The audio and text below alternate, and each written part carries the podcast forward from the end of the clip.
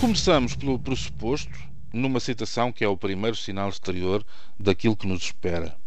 Hoje continua a ser politicamente incorreto tra tratar o direito à greve não como direito absoluto, só são direitos absolutos os inerentes à natureza da pessoa humana, mas como um direito que tem de estar subordinado ao bem comum.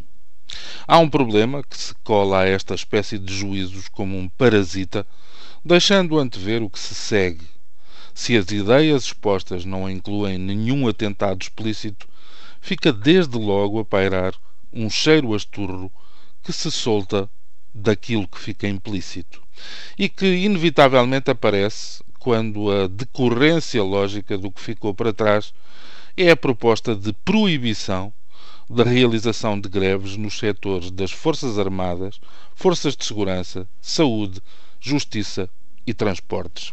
Percebe-se melhor o alcance da coisa quando se conhece o autor da ideia, já transformada em projeto, aprovado naturalmente pelo PSD na Assembleia da Legislativa da Madeira. Mesmo sendo um convicto da ideia de que a mensagem é mais importante que o mensageiro, há quem não possa escapar a uma mão cheia de características que dificilmente legitimam esta curiosa faceta de pensador constitucional.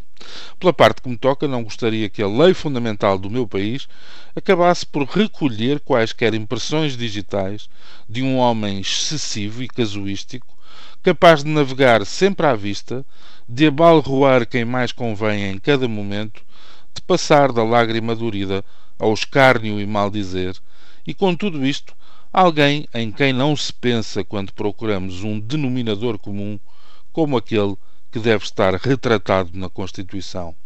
Ainda assim, o Sr. Presidente do Governo Regional da Madeira, é dele que se trata, propõe uma alteração ao artigo 57 da Constituição da República, relativa ao direito à greve e proibição do lockout.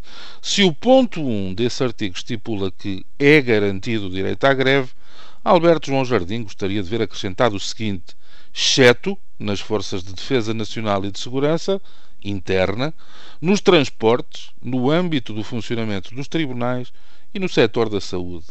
Haveria, no pensamento de Jardim, uma compensação, que passo a citar, deve corresponder por parte do Estado uma compensação material e social aos trabalhadores desses setores, visto que, embora a respectiva carreira resulte de uma opção pessoal, têm de ser ressarcidos por não beneficiarem da totalidade dos direitos laborais.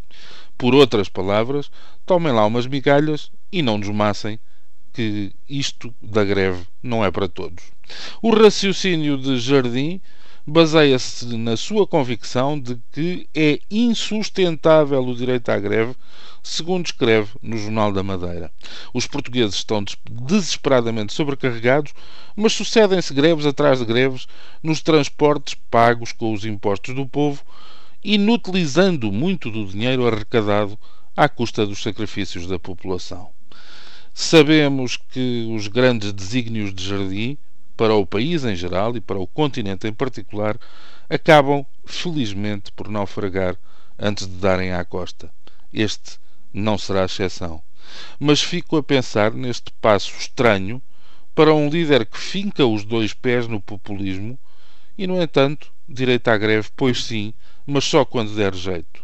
Traduzido, acaba por florescer esta síntese. O povo até é giro mas quando se junta assim aos gritos e sei lá, torna-se uma grande maçada. Bom dia, bom fim de semana.